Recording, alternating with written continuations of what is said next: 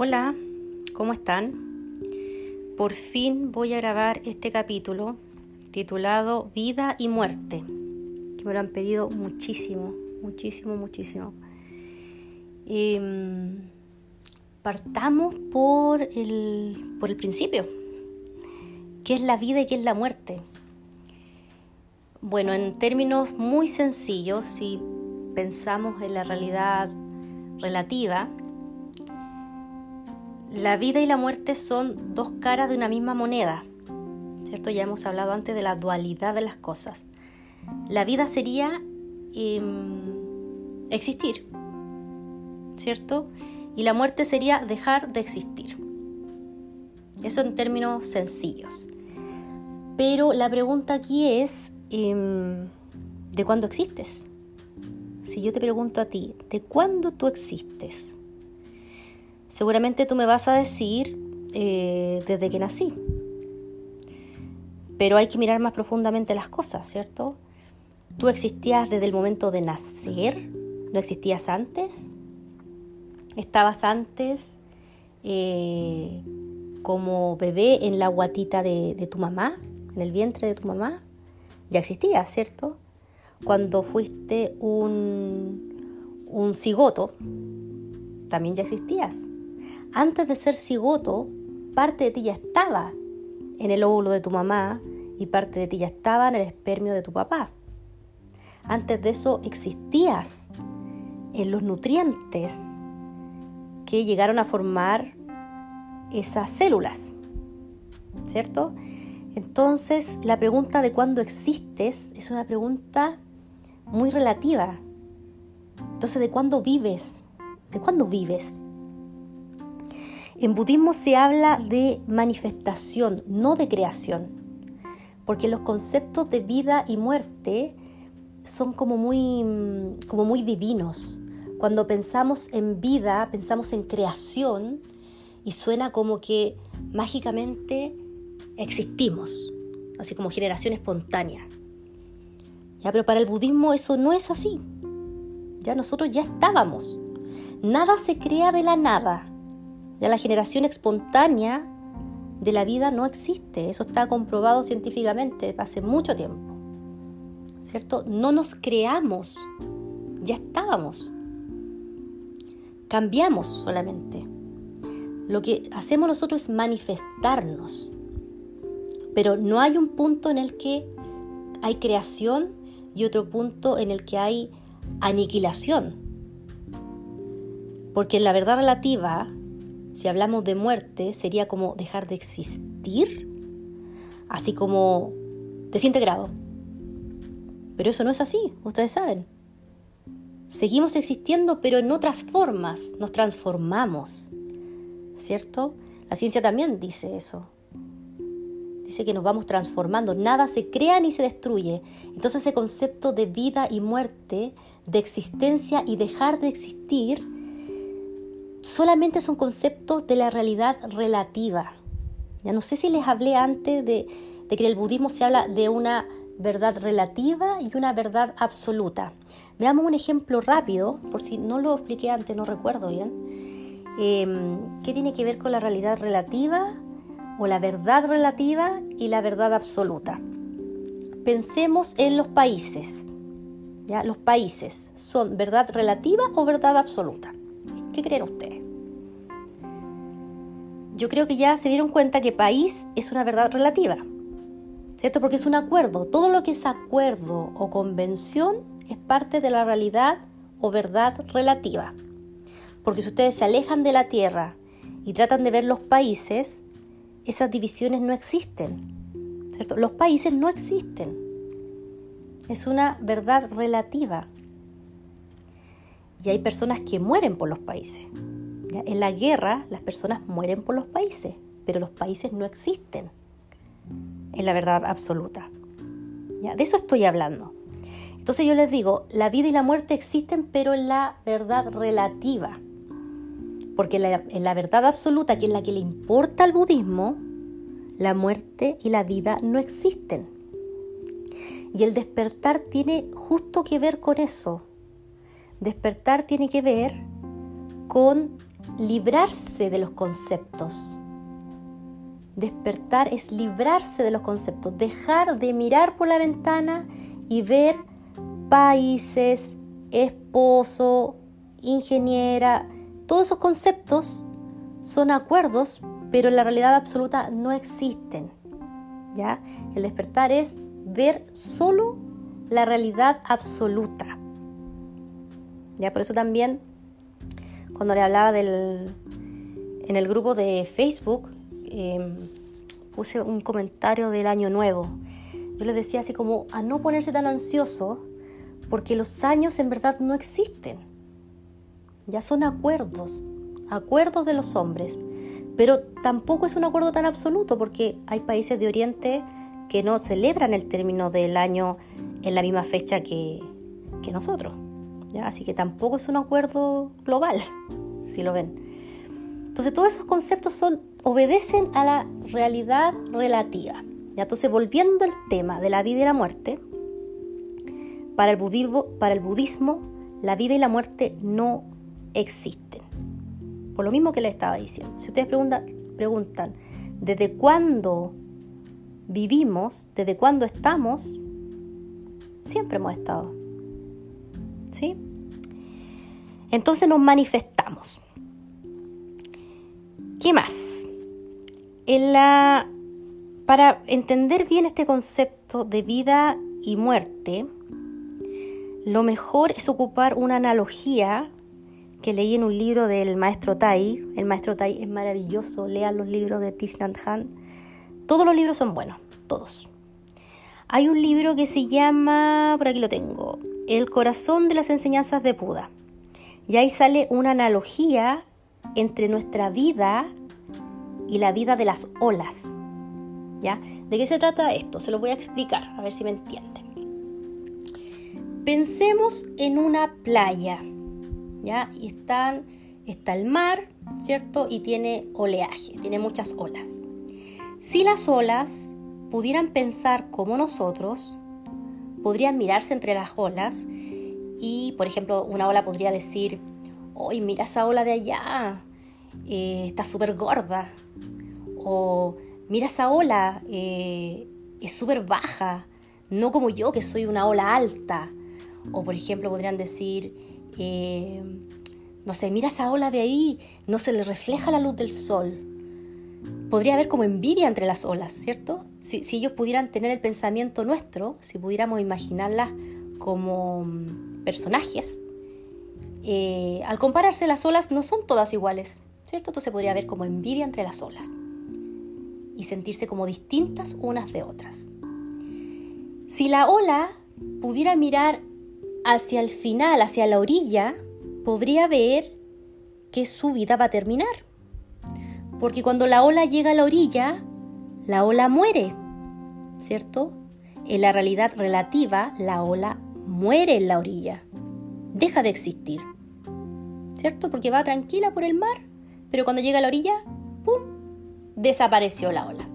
Entonces, si yo soy una ola y miro hacia la orilla de la playa, me podría dar ansiedad el pensar, oye, cuando llega allá voy a morir. ¿Cuánto durará una ola? Más o menos. Depende de dónde empiecen las olas, ¿cierto? Pero supongamos que dura un minuto la vida de la ola. ¿Ya? Y en comparación con nosotros, la diferencia en su tiempo de vida sería el tiempo nomás. ¿Cierto? Un, humano vive en promedio como 80 años, más o menos. Ya, es, es lo mismo, solo que son escalas distintas. Pero si yo fuera una ola, yo podría ponerme nerviosa y podría tenerle miedo a la muerte, podría tenerle miedo a llegar a la orilla porque voy a morir. Incluso si hay una pobre ola que choca antes con una roca, se va a morir antes que yo. ¿Cierto? Entonces yo les pregunto a ustedes, si ustedes fueran capaces de hablar con esa ola que está mirando la orilla del mar y que se da cuenta que va a morir y está aterrada, ¿qué le dirían ustedes a esa ola? ¿Qué le dirían? Yo le diría algo como así, le diría, tranquila ola, cuando llegues a la orilla, no vas a dejar de existir, porque tú estás formada por agua. Así que tú vas a llegar a la orilla y vas a volver a ser parte del agua. Y después vas a formar otras olas. Puede ser que tú formes varias olas chicas o una ola grande, ¿cierto? O puede ser que esta ola se evapore y después va a caer de nuevo con la lluvia y va a volver a formarse otra ola, o a lo mejor en otro lugar, pero igual en el agua porque sigue siendo agua. ¿Se dan cuenta? Lo que habría que decirle a, esta ola, que está asustada de morir en la orilla, es, tranquila, en la realidad relativa vas a morir, pero en la realidad absoluta tú no mueres, porque eres agua. Esa es tu naturaleza. ¿Sí? Entonces traten ustedes, cuando dejen de escuchar este podcast, piensen en esta analogía brillante del maestro Tai brillante y vayan comparando. Somos olas. Somos olas. No es más que eso la vida y la muerte. Entonces acá tenemos que llegar a un concepto que se llama impermanencia, que no recuerdo si se los comenté antes, pero se los comento ahora. No hay un punto de creación y un punto de aniquilación. Eso es lo que hay que tener claro. Nosotros somos un continuo, un continuo en movimiento, creado por la impermanencia. ¿Qué es lo que dice la impermanencia? Que lo único permanente es el cambio. Nada es para siempre. Así que a no apegarse a la vida, relativamente hablando, a no apegarse a su yo. Si eso es finalmente. Todo lo que se une en algún momento se va a separar.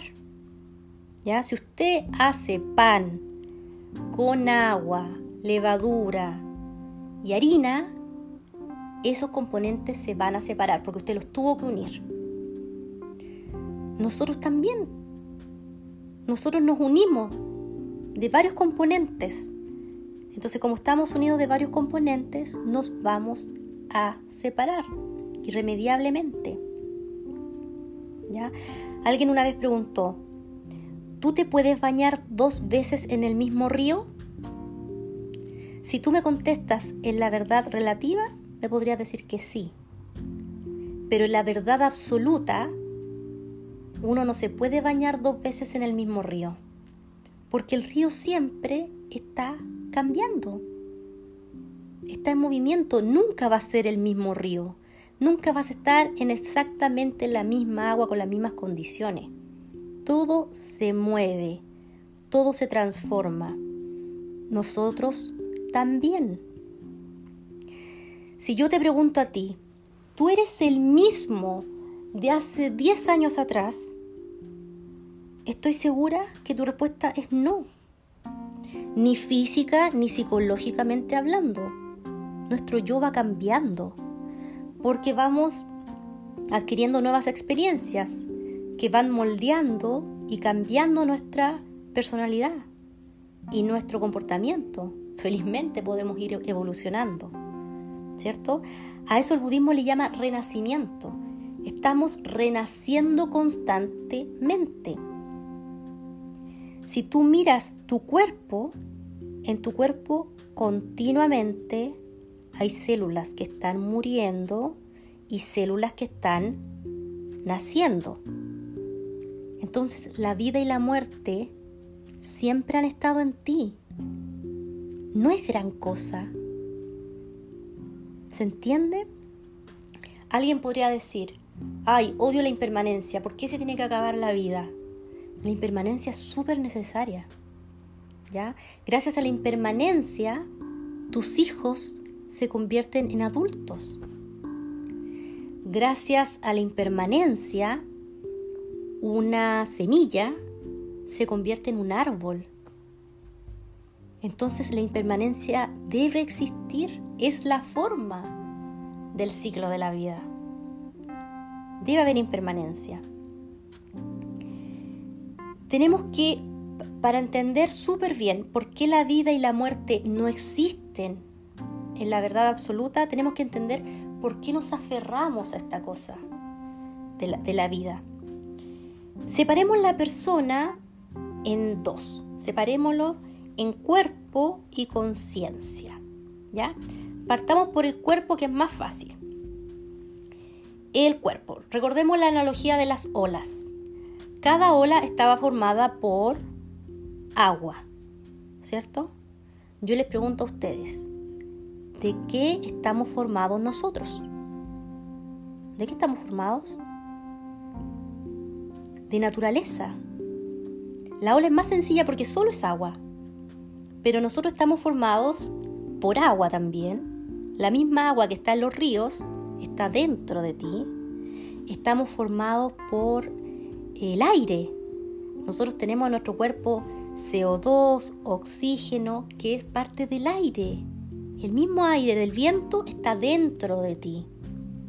Estamos también formados por minerales, por la tierra. Dentro del ser humano, nosotros estamos formados por eh, fierro, tenemos cobre, tenemos sodio, litio, hasta oro tenemos. Todos los minerales que están en la tierra también son parte de nosotros. Estamos hechos de naturaleza. Eso somos, naturaleza. Y ahí viene el concepto de ayoidad. ¿Qué es la ayoidad? Significa que estamos hechos de todo menos de yo. En otras palabras, si yo te cortara a ti que me estás escuchando en pedacitos, ¿qué pedacitos serías tú? Por ejemplo, Fernando que me está escuchando. Si yo corto a Fernando en pedacitos, como de 2 centímetros, ¿ya? ¿Qué pedacito es Fernando? Ninguno. Nada de ustedes contiene su yo. Ninguno. Si yo me corto a mí en pedacitos, voy a encontrar el agua del río, el aire, y la tierra, los minerales. Toda la naturaleza está en esos pedacitos. No hay ningún pedacito de yo. Ese es el concepto de ayoidad. Lo pueden buscar. Es muy interesante. Pero en el fondo, nada de mí está hecho de yo. Nada. Soy naturaleza. Naturaleza en una forma específica. Somos formas. Al igual que las olas son formas hechas de agua, nosotros somos formas hechas de naturaleza.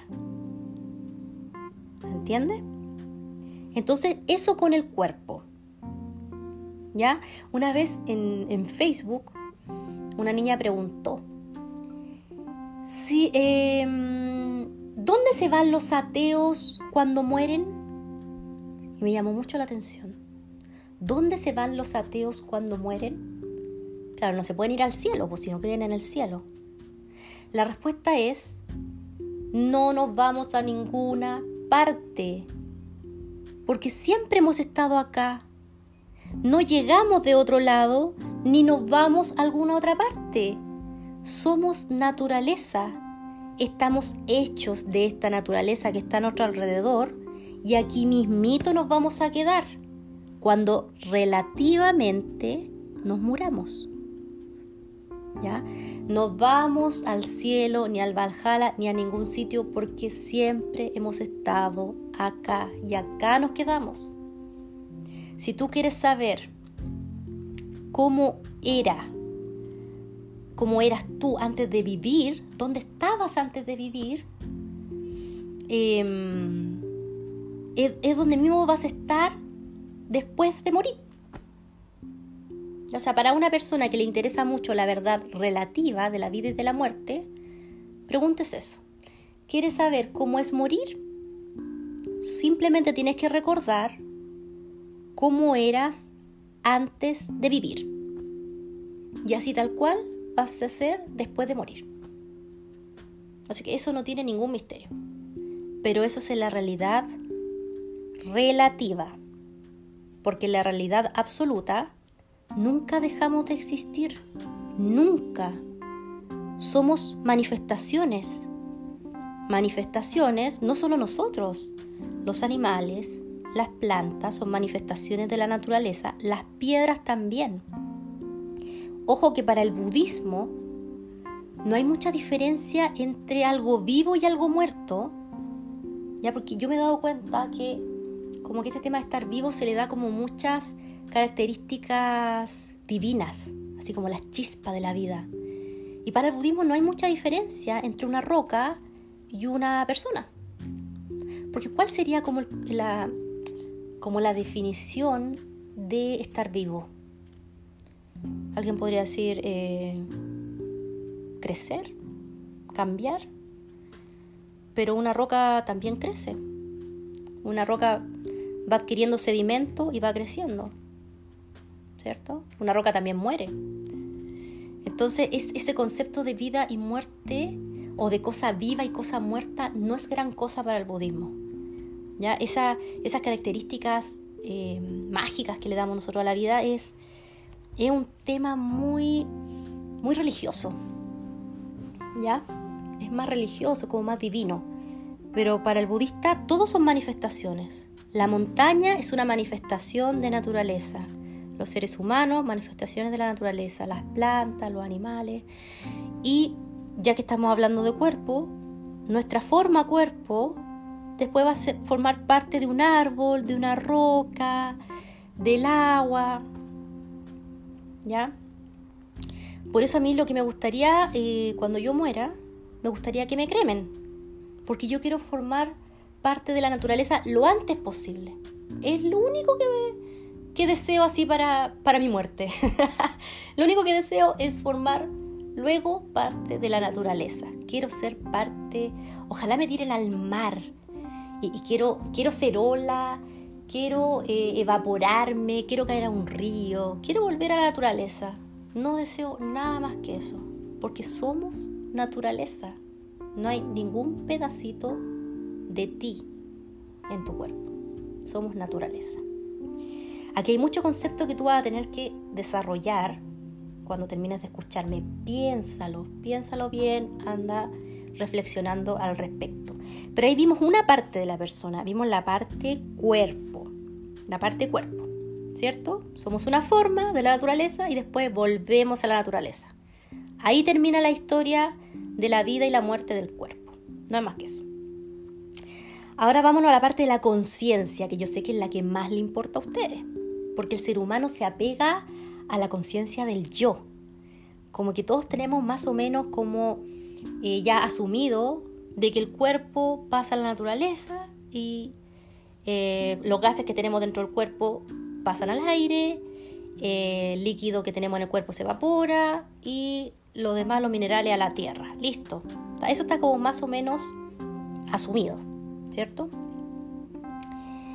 Pero pensemos en la conciencia. Ya, ahí sí ya la cosa se complica, ¿cierto? Porque cuesta tanto pensar que, entre comillas, morimos y mi conciencia del yo se pierde. O sea, eso ya es como súper difícil de pensar. Pero ¿de dónde viene el yo? De entrada yo les voy a contar que el yo no existe. El yo no existe. ¿De dónde nace el yo? De la memoria. El yo es una ilusión es una ilusión que viene dada por la memoria. No es más que eso. Y le damos tanta importancia y es solo una ilusión. ¿Por qué le digo esto? ¿Por qué le digo que el yo es una ilusión? Tenemos que entrar en la filosofía de pensar qué es el yo. ¿Cierto? ¿Qué es el yo?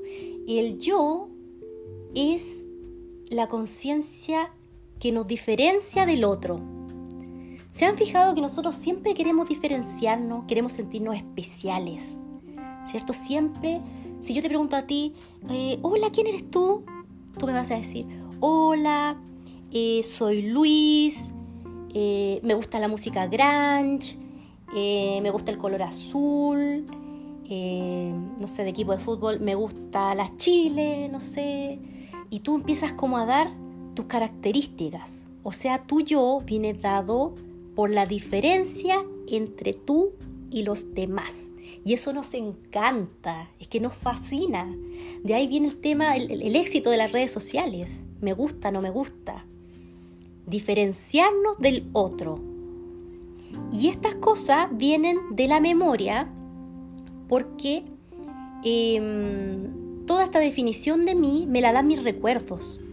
Ya, por ejemplo, yo puedo tener un recuerdo, que de hecho es verdad, que en un momento estaba en un río, en el campo, con una prima, y eh, eh, se me paró un, insecto en la mano, era una mantis religiosa. Y me espanté muchísimo, me dio mucho, mucho miedo. Y a mis primas no. Entonces yo de ese recuerdo puedo sacar que yo le tengo miedo a los insectos. Ahí hay, una característica de mi yo. Y así yo, en base a mis recuerdos y en base a mi comportamiento con las situaciones que he vivido en el pasado, yo voy haciendo como una caracterización de mi personaje. Por eso le digo que el, el yo, la conciencia del yo, es una ilusión que te da la memoria. Porque, ¿qué pasaría? Piensen ustedes. Si una persona eh, tiene un accidente o por edad le da Alzheimer o pierde la memoria, ¿qué pasa con el concepto del yo? ¿Qué pasa con la conciencia del yo? Esa persona no va a recordar su nombre, no va a recordar el equipo de fútbol que le gustaba, ni los colores que le gustaban, ni la música que le gustaba, ni los partidos políticos que seguía. No va a recordar nada de eso. ¿Y qué pasó con la conciencia del yo ahí? Dejó de existir. Porque no, no, no hay una persona diferenciada de otra. ¿Se dan cuenta?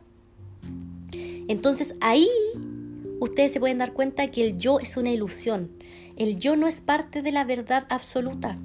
El yo no existe en la verdad absoluta porque se puede perder. Entonces si el yo fuera una verdad absoluta, ¿Cómo la pierden las personas que ya no tienen memoria? No puede ser, po. Las verdades absolutas son las que todos podemos comprobar. Por ejemplo, el, ejemplo que le daba de los países. Ya, eh, en la verdad absoluta existe el planeta Tierra. Todo lo podemos comprobar y lo podemos sentir y si podemos salir en una nave espacial o a la luna, vamos a poder ver que existe el planeta Tierra. Esa es una verdad absoluta. Pero los países, las líneas de los países, es una verdad relativa. Porque de hecho hay países que pueden eh, no estar de acuerdo con las fronteras de un país y pueden ir cambiando la frontera de los países, ¿cierto? Hay países que pueden invadir otros países, piensen en lo que está pasando con Rusia y Ucrania. Y a lo mejor la frontera de Ucrania no va a ser la misma después. Entonces ahí ustedes se dan cuenta, ah, eso es verdad relativa. Los países son verdad relativa. El planeta Tierra es la verdad absoluta. ¿Ya? En este caso, el yo, la conciencia del yo, es una verdad, pero relativa. No es una verdad absoluta. El yo es una ilusión que viene dada por la memoria. Pero uno puede trascender al yo. ¿Qué significa esto? Que para yo no tener miedo a morir, entre comillas, yo tengo que irme desapegando del yo. La gente que le importa mucho qué pasa cuando morimos son personas que están apegadas al yo. Un apego al yo. Entonces, para dejar de tener miedo a la muerte o a lo que pase después, yo tengo que desapegarme del yo. ¿Y cómo se hace eso? Dejando de sentirme especial. Yo lo he ido practicando por mucho tiempo esto y ya he avanzado muchísimo. A mí antes me gustaba un equipo de fútbol. Me gustaba el Colo Colo. Ya no me gusta ningún equipo de fútbol.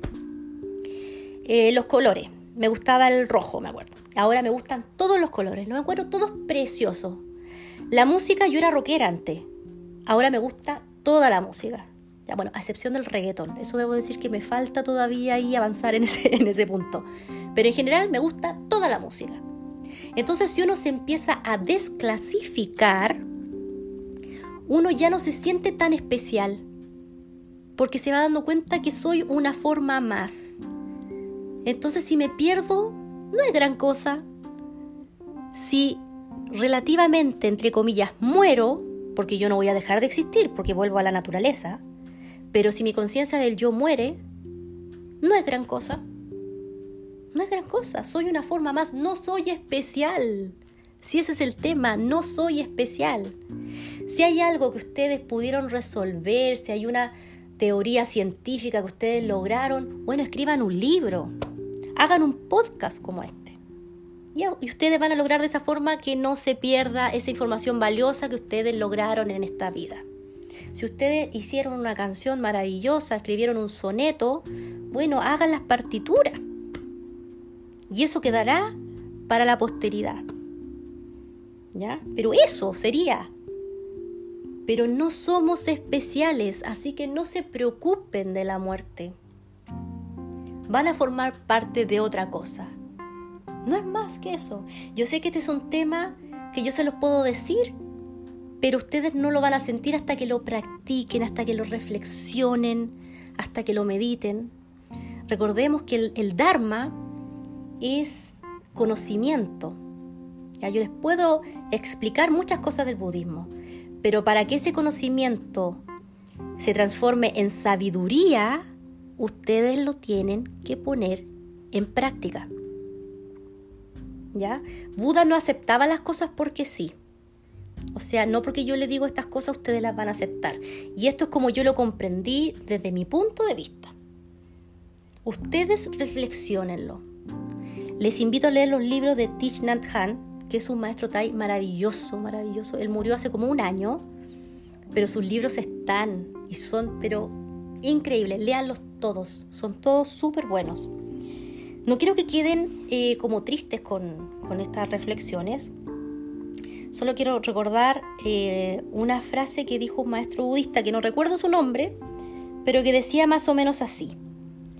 La vida y la muerte no existen, porque la vida no me da la existencia y la muerte no me la quita. Quédense con esa reflexión y nos vemos en un siguiente capítulo.